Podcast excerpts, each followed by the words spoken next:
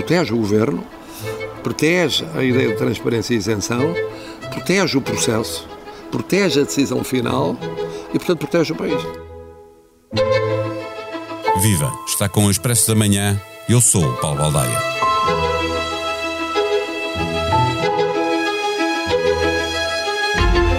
A TAP é uma questão política que puxa o governo para baixo, tem uma história recente com muitos problemas, feita aos zigue-zagues, mas ter chegado aos lucros tão pouco tempo depois do Estado lá ter colocado mais de 3 mil milhões de euros, fornece ao Executivo uma oportunidade de ouro para se livrar da companhia. O problema é que a venda será escrutinada até o último euro, para além de obrigar o Governo a responder sobre tudo o que disse quando resolveu reverter a privatização de 2014 se havia uma vocação estratégica para a Companhia de Bandeira, se havia uma importância económica por ter o hub em Lisboa, privatizá-la sem convencer os contribuintes, que lá puseram os milhares de milhões, sem os convencer que o bebê não vai fora com a água do banho, acabará por ser a grande dificuldade política. Uma venda perfeita implicaria recuperar todo o dinheiro que lá foi colocado, com a garantia de que a TAP mantém o hub em Lisboa por muitos e longos anos. António Costa fala em pacto social, mas esse caminho não é seguro porque pode ser revertido mais à frente. É claro que nem todos os compradores servem ao governo. Quem são e quem está melhor colocado? À procura de respostas neste episódio, conversamos com o diretor adjunto da SIC, José Gomes Ferreira. O Expresso da Manhã tem o patrocínio do BPI. Com as soluções de crédito pessoal BPI, paga sempre a mesma prestação. Faça uma simulação em bancobpi.pt. Banco BPI SA, registado junto do Banco de Portugal, sob o número 10.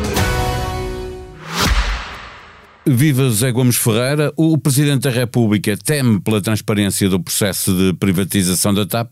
Pergunto se tem razões para isso e se há aqui um trauma em relação à privatização de 2014 que deixou vários rabos de palha. Certo, uh, há seguramente se recordar desse passo que teve muitos, muitos problemas e que ainda hoje estão a provocar consequências na TAP, já lá vamos.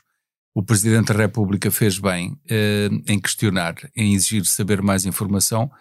Uh, eu próprio já tinha falado em antena sobre aspectos da privatização que não estavam definidos, como, por exemplo, perceber qual é o perímetro da empresa que vai ser vendida. Isto parece uma coisa estranha, pedirmos informação sobre o perímetro da coisa que vai ser vendida, do, do bem que vai ser vendido, porque ele não está definido. Por exemplo, a TAP SA é uma entidade que nós temos na cabeça como uma entidade privatizável. E foi assim que António Costa se referiu à privatização da TAP. A empresa operacional que tem aviões modernos, que voam e que transportam gente e ganha dinheiro com isso. E essa TAP SA, em teoria, era que iria ser vendida. Mas, entretanto, começámos a perceber que havia a intenção do governo de redefinir o perímetro do que vai ser vendido, incluindo bens ou ativos que estão na própria TAP SGPS, que é uma empresa falida até ao tutano, que está neste momento na posse da par pública, tutelada pelo Ministério das Finanças. A TAP SGPS era a empresa grupo, a empresa mãe, era a cabeça do grupo. E essa empresa tem lá dentro, ainda hoje, um passivo de cerca de 900 milhões que resultou da atividade da, da, da TAP Manutenção no Brasil, que era a antiga um, Varig Manutenção, foi comprada e que foi uma desgraça em termos económicos, como sabemos, perdeu sempre muito dinheiro. Tinha também acumulados prejuízos da Portugália, da Ground Force e de uma empresa de prestação de cuidados de saúde do próprio grupo da TAP. Para além disso, tem dentro do seu perímetro um, uma dívida, que não tem outra expressão para se dizer, que é um empréstimo obrigacionista de cerca de 90 milhões de euros, aliás, de 90 milhões de euros, que tem juro que ao fim de 10 anos duplica, uma taxa de juros de 7%, duplica ao fim de 10 anos. Duplica o valor? Que está neste momento em 180 mais uns trocos, os trocos entre aspas, é a ironia minha, que vai para os 200 milhões, e está lá dentro essa verba. E, portanto, essa verba tem que ser paga. E quem é que vai cobrir o lance? A pergunta é: que ativos vão ser transferidos da TAP SGPS para a TAP para valorizar ainda mais a oferta? E sabemos que, e foi dito, aliás, o Ministro das Finanças disse numa entrevista comigo, já tinham sido notícias também sobre isso, que a Portugália, a empresa que tem aviões de, de curta, média distância para ligações à Europa, vai ser integrada dentro da TAP SA, mas isso ainda não aconteceu. Portanto, o Presidente fez muito bem em perguntar. O Presidente, logo que o Governo anunciou que ia avançar com o processo de privatização, eh, eh, fez saber que não queria que ficasse muita coisa por decidir no caderno de encargos. Ele fez questão de salientar que criou o máximo de garantias eh, na lei. Certo. O Governo está a fazer ao contrário daquilo que uh, o Presidente esse, pediu. Esse é o outro, o outro campo em que não estão esclarecidas uma série de, de questões, nomeadamente esse de perceber em que condições ou que ingredientes é que podem ser postos nesse contrato para a venda? Primeiro o caderno de encargos e depois o contrato de venda.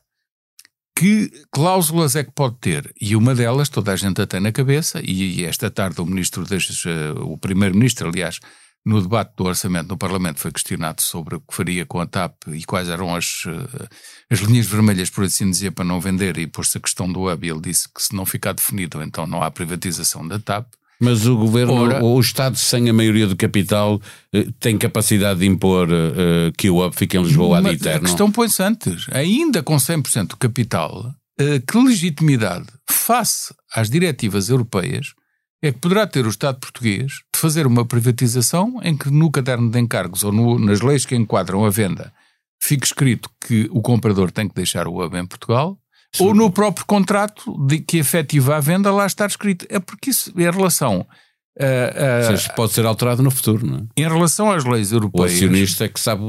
Eu acho que se aplica aquilo que são as duas figuras do, do, do direito português em relação a certas disposições. Ou é nulo ou é anulável.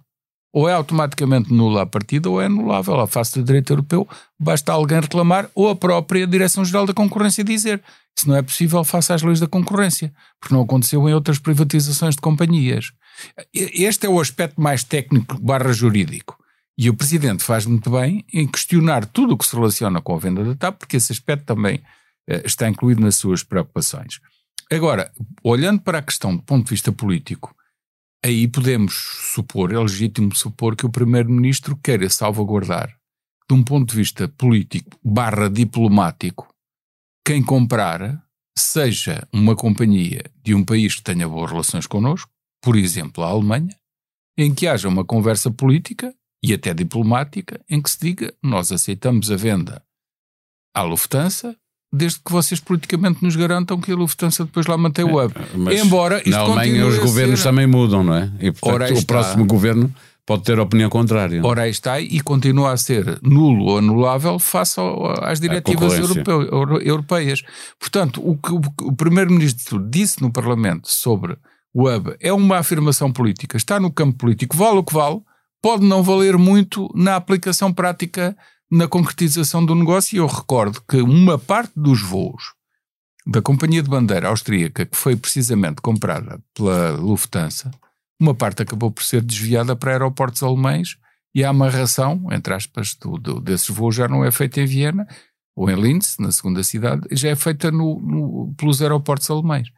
Seria, hum, em princípio, poderia acontecer isso aqui em, em Lisboa em relação a voos hum, que interessasse mais é ao comprador desviar para outros aeroportos europeus. E agora disse europeus e não alemães, porque as hipóteses de compra, como sabemos, Uh, entre os interessados está a, a AIG, a grande empresa do, eh, que detém a British Airways e a Iberia, e está também a Air France e a KPLM, e, e eu coloco-os numa, numa gradação por escala de risco decrescente em relação a, ao não cumprimento e o melhor dessa seria promessa a Lufthansa, não é? Sim, começo pela, pela que teria mais risco, seria o consórcio que retém a British e a Iberia, porque naturalmente a tentação será desviar para Madrid, e para a região de Madrid, que tem vários aeroportos, desviar voos uh, que amarram neste momento em Lisboa. Essa é a primeira tentação. se for a Air France KPLM, digamos que o risco é intermédio, porque um desvio para Paris não é a mesma coisa que para Madrid, mas muito interesse teria a França em desviar os voos da TAP que vêm de Dakar para Paris, por exemplo. Exato, da, África. Ou, ou da África Ocidental. E do Brasil, ainda mais interesse teriam. E depois quem quisesse que apanhasse o avião para Lisboa. Ora, isto é um risco, pode acontecer se for a, a o grupo da Air France a comprar. Se for a, a Lufthansa, já não é tão prático, por assim dizer, haver um desvio de muitos voos para Frankfurt, porque já não é bem naturalmente próximo de Lisboa haver esse desvio e aí os próprios clientes já veriam com maus olhos os que utilizam a TAP ter que fazer o desvio para depois voltar para Portugal venham de onde vierem dos vários destinos da TAP. Sim, vindo do outro lado do Atlântico, Sim, sobretudo. Até por essa razão, naturalmente, o que seria da, mais da benigno de, de, desse ponto de vista seria o grupo Lufthansa. Mas depois põe-se também as questões de preço, embora o Primeiro-Ministro tenha dito Mas é, é, isso que eu te quero perguntar, porque apesar de António Costa ter garantido no Parlamento eh, que o último critério é, é, mesmo o preço, foi assim que ele disse. O, ulti, o último o, é uma declaração. É, pois, o é governo pode. Para, é isso que eu te pergunto, pode estar apostado eh, em levar para o caderno de encargos e, portanto, tornar mais fácil negociar o valor, eh, sendo mais difícil negociar garantias, obviamente, porque eh, eh, são os 3.200 milhões de euros que, que lá estão colocados pelo 3 Estado mil, português 3 mil, que pesam. E 50. Pois, 3 mil. Por, por, por, uma razão, é que além da capitalização é preciso acrescentar os impostos, os ativos por impostos deferidos, é um palavrão que se traduz em durante todo o tempo de vida da TAP eh, desde que essa disposição foi aprovada no Orçamento de Estado... Para várias anos, empresas, também para a TAP, não? Claro, mas, mas aquela disposição foi posta no Orçamento de Estado de 2023, em outubro de 2022, para prevenir a TAP. A TAP. Mas deixa-me perguntar... Era não se, pagar se é... lucros sobre, sobre os juros até, até ao desconto completo dos prejuízos que já teve. No fim, a grande questão política para o Governo são não, estes 3.650 milhões de euros eh, que é preciso recuperar e, portanto, Sim, o governo é, é no final precisa do o máximo de dinheiro possível para resolver politicamente uh, este dossiê. Mas não vai conseguir e o governo também já, neste momento, o primeiro-ministro certamente que sabe perfeitamente que nunca vai conseguir recuperar os 3.200 mais 450 de que falávamos, milhões de euros, um, porque não é esse o valor comercial da empresa. O valor contabilístico são 420 ou 430 milhões de euros que é, é, é o, o, capital próprio, mais alguns resultados transitados, vai agora crescer com os resultados deste ano, mas o que lá está ainda é isto. E o valor das avaliações que nós sim que tivemos acesso e que são as mais citadas, apontam para 1.200 milhões de euros. É um, é um terço daquilo que foi o valor da recapitalização direta. Um terço apenas. Mas se, se, se conseguisse esse dinheiro. Seja uma fase, como tu dizias no início, falta saber qual é o perímetro, não é? Porque pode aumentar claro, o valor, não é? Pode, se for incluída a, a Portugália. Mas a Portugália também dá prejuízo. Atenção, não vai para um valor que se pense que será muito elevado.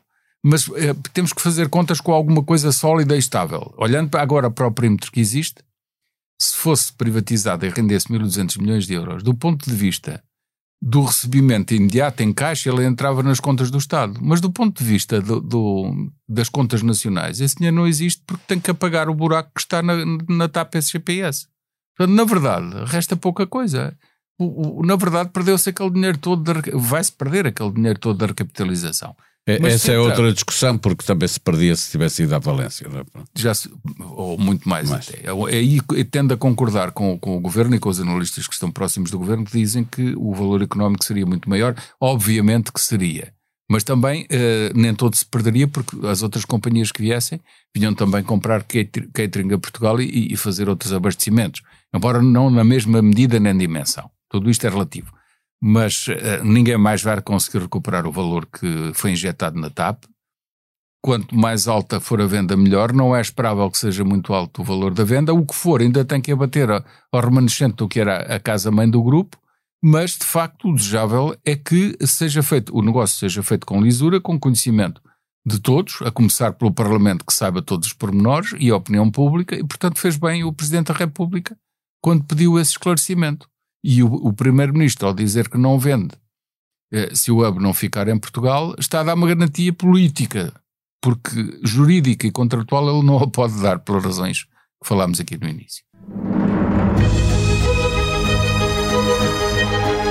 Em expresso.pt encontra informação atualizada sobre as guerras que preocupam o mundo. Netanyahu recusa cessar fogo, são apelos a que Israel se renda ao Hamas, diz o primeiro-ministro. O exército avança em duas frentes sobre a cidade de Gaza e resgatou uma militar. O que está em causa no novo foco de guerra na Ucrânia? Para ouvir, as mães ficam muito preocupadas porque se zangam e gritam, mas as crianças não precisam de mães que estão sempre calmas. De uma maneira geral, as relações entre pais e filhos nunca foram tão próximas e afetuosas. Por que razão estão os pais de hoje a viver angustiados e com sentimentos de culpa? No novo episódio do podcast Que Voz é Esta? fala-se de parentalidade, com as explicações do psiquiatra Daniel Sampaio e da psicóloga Laura Sanches. A sonoplastia deste episódio foi de João Martins. Nós vamos voltar amanhã.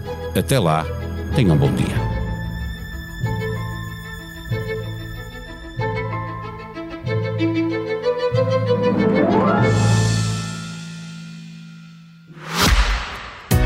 O Expresso da Manhã tem o patrocínio do BPI. Com as soluções de crédito pessoal BPI, paga sempre a mesma prestação. Faça uma simulação em bancobpi.pt. Banco BPI SA, registado junto do Banco de Portugal, sob o número 10.